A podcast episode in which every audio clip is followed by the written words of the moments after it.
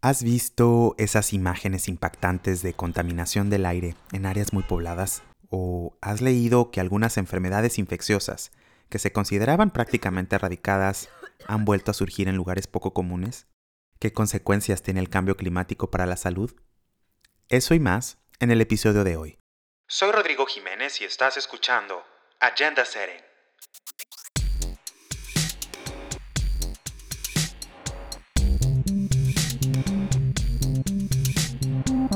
Un espacio en el que vamos a discutir sobre los grandes temas, procesos e historias del desarrollo sostenible.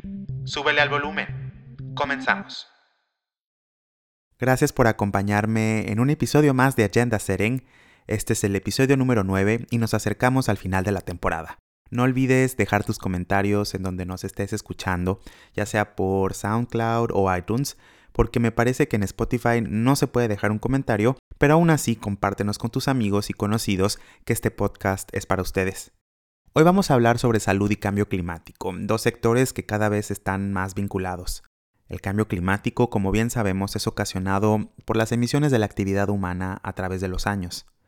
Como resultado, los desastres naturales, las lluvias variables, inundaciones y las olas de calor extremo son cada vez más frecuentes y más fuertes y el calentamiento de nuestro planeta está teniendo repercusiones para la salud, desde problemas respiratorios por la toxicidad del aire, problemas cardiovasculares y de salud mental por las altas temperaturas, cambios en el agua y en la comida que consumimos, hasta la propagación de enfermedades como la malaria o el dengue.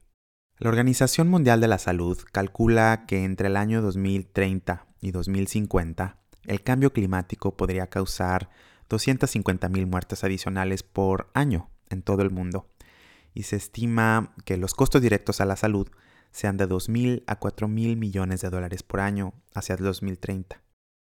Hace un par de semanas tuve la oportunidad de asistir a un evento organizado por el equipo de The Lancet Countdown, una organización que se encarga de estudiar la acción climática y los beneficios que ésta trae para la salud. Es una colaboración con 27 instituciones educativas y de investigación y algunos organismos de Naciones Unidas que cada año publica en The Lancet, uno de los diarios médicos más importantes, una serie de indicadores que analizan el progreso realizado y aquellas áreas de oportunidad en las que aún se debe trabajar. Platiqué con su director ejecutivo, el Dr. Nick Watts, quien muy amablemente accedió a compartirme un poco de lo que están haciendo en nuestra organización y lo que se viene para el reporte de este año. Y spoiler alert, debo decir que este episodio es en español y es en inglés. Eh, aunque nuestra conversación con, con Nick fue en inglés, aquí les comento un poco de lo que me dijo.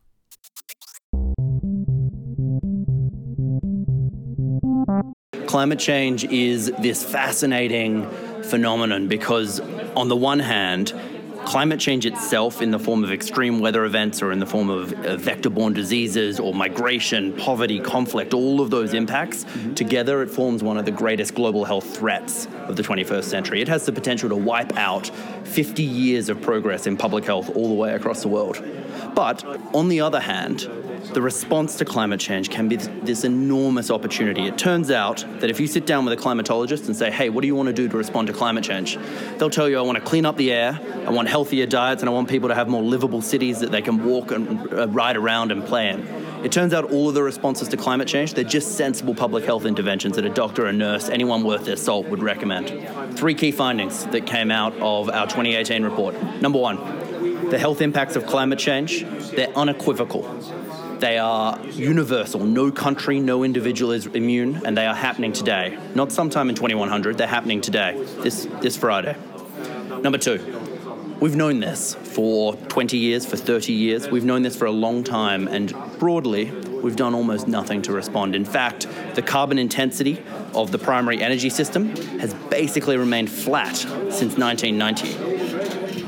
Number three, so that's one and two impact, delay. Number three, just in the last five years, probably since 2015, we've started to see what I like to think of as these glimmers of hope, these small opportunities where we're starting to see the coal sector transition far quicker than it used to.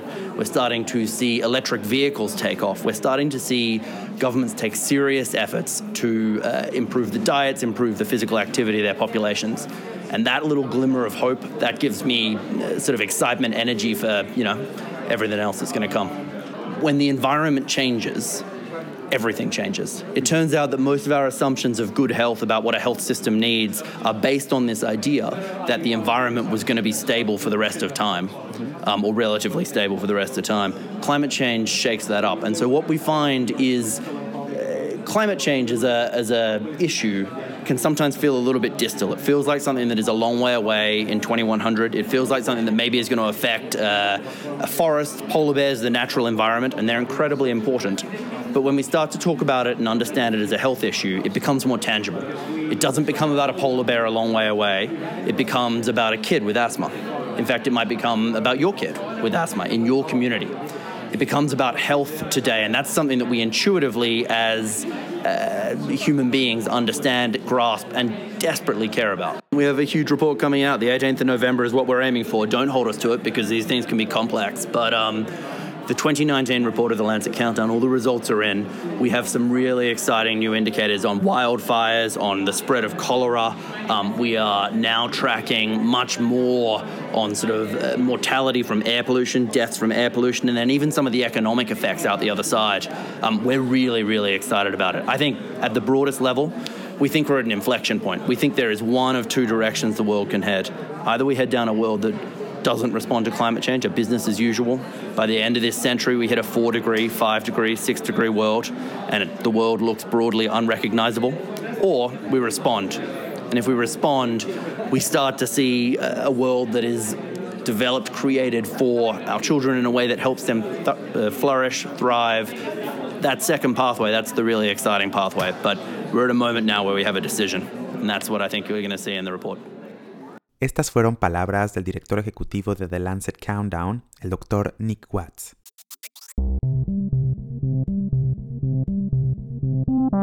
Recapitulando un poco de lo que me dijo Nick y complementando con los hallazgos de la última edición del reporte de The Lancet Countdown, el cambio climático es uno de los principales retos globales para la salud del siglo XXI, porque tiene el potencial de terminar con el progreso realizado en los últimos 50 años en materia de salud. Ningún país está exento y son precisamente aquellos países que han contribuido menos al cambio climático los que estarán más en riesgo. En el reporte del año pasado, esto es para el año 2018, The Lancet Countdown encuentra que los impactos del cambio climático en la salud son inequívocos y llegaron para quedarse. Por ejemplo, calculan que alrededor de 7 millones de personas mueren cada año por la contaminación del aire, ocasionado por procesos de combustión, esto es cuando encendemos el coche o el transporte público o por los mismos procesos industriales. Cifra que coincide con lo estimado en el reporte 2019 del Objetivo de Desarrollo 3 sobre salud y bienestar para todas las edades. Con mayores temperaturas, aquellas regiones con poblaciones vulnerables tendrán mayor incidencia de estrés ocasionado por el calor, problemas cardiovasculares y enfermedades renales. Y a pesar de que hay regiones con mayor riesgo, la proporción de población vulnerable en todo el mundo está aumentando principalmente por la transición demográfica. Un dato que me pareció muy interesante del reporte es que las altas temperaturas podrían afectar a lo que se le conoce como salud laboral, que tiene que ver con la manera en la que nos desempeñamos en el área de trabajo. The Lancet Countdown calcula que en el año 2017 la humanidad dejó de trabajar 62 mil millones de horas con respecto al año 2000, principalmente en áreas como la agricultura, en regiones como Asia, África subsahariana y América Latina. La falta de respuesta a lo que desde hace varios años conocemos como cambio climático es otro factor que encuentran en la publicación y que me comentó Nick. La intensidad de emisión de carbono en el suministro de energía primaria. Esto es el indicador que mide la concentración de dióxido de carbono en la producción de energía. Se ha mantenido fija desde el año 1990 prácticamente. Y a pesar de la incorporación de renovables y en la reducción del carbón como fuente de energía, los combustibles fósiles como el petróleo y el gas natural siguen siendo los más usados. En los últimos años se ha visto algunos rayitos de esperanza, como lo mencionó Nick en la entrevista, principalmente como consecuencia de la agenda internacional, los compromisos de los gobiernos y del sector privado y las demandas de la población sobre todo. El reporte encuentra que en el 2018 hay tendencias que continúan principalmente en la generación de empleos verdes y en la inversión en tecnología limpia. Sin embargo, el reporte es muy enfático y menciona que los esfuerzos siguen siendo insuficientes. Encontrar el vínculo entre cambio climático y salud puede parecer complejo, eso no lo podemos negar. Sin embargo, Nick me dijo algo que puede simplificar nuestra búsqueda. Me dijo, cuando el medio ambiente cambia, todo cambia.